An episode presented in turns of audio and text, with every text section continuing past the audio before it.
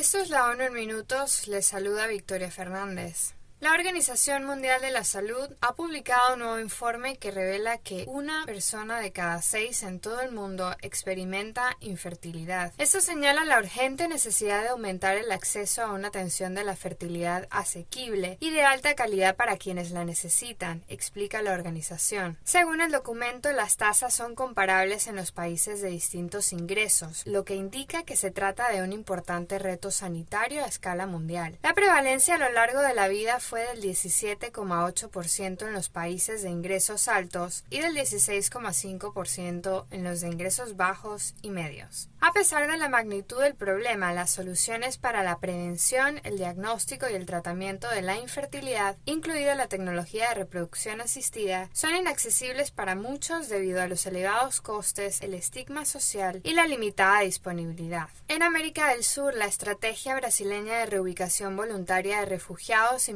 venezolanos desde el estado fronterizo de Roraima a otras ciudades del país ha beneficiado a más de 100.000 personas desde su puesta en marcha hace cinco años, según el Ministerio de Desarrollo y Asistencia Social, Familia y Lucha contra el Hambre de Brasil. Personas y familias han sido reubicadas a más de 930 ciudades de todo el país para que tengan un mejor acceso a empleos formales, vivienda y programas educativos, y así mejorar su calidad de vida a través de la autonomía y la integración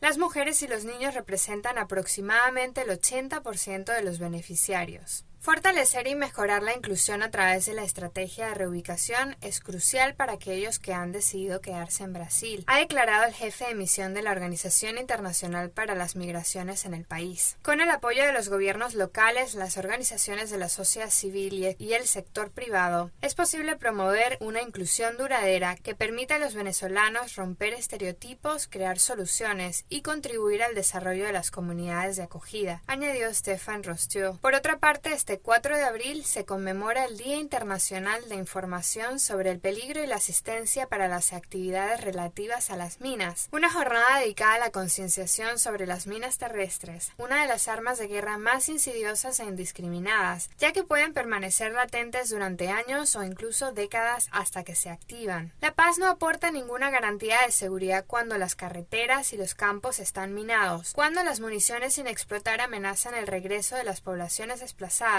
y cuando los niños se encuentran y juegan con objetos brillantes que explotan, afirma el secretario general de las Naciones Unidas, Antonio Guterres, en su mensaje para el Día Internacional. Más de 20 años después de la adopción de la histórica Convención sobre la Prohibición de Minas Antipersonales y la creación del Servicio de las Naciones Unidas de Acciones Relativas a las Minas, se han destruido millones de estos artefactos, pero en casi 70 países del mundo sigue habiendo tierras contaminadas y personas inocentes continúan muriendo o sufriendo mutilaciones. Este año las Naciones Unidas ha lanzado la campaña Las actividades relativas a las minas terrestres no pueden esperar para apoyar a países como Angola, Camboya, la República Democrática del Congo, la República Democrática Popular de Lao y Vietnam, cuyo territorio continúa contaminado. Según las últimas estimaciones, en 2021 más de 5.500 personas murieron o resultaron mutiladas por las minas, la mayoría civiles, la mitad de ellos niños. Por último, el Comité contra la Desaparición Forzada ha hecho públicas este martes sus conclusiones sobre Argentina y Costa Rica, tras examinar la situación de estos países durante su última sesión. Las conclusiones contienen las principales preocupaciones y recomendaciones del Comité sobre la aplicación de la Convención Internacional para la Protección de todas las personas contra las desapariciones forzadas, con el objetivo de que estos delitos no permanezcan impunes. En relación con Argentina, el Comité expresó su preocupación por las demoras en los procesos judiciales, en parte debido a la falta de designación de jueces federales, y recomienda a las autoridades que asignen los recursos necesarios para que los juzgados y tribunales puedan cumplir sus funciones rápidamente. Asimismo, el grupo de expertos señaló la falta de información sobre el plan para eliminar el arresto domiciliario y la reducción de penas a personas acusadas por desapariciones forzadas y pidió al país que suprima la concesión de arreglos procesales injustificados y preferencias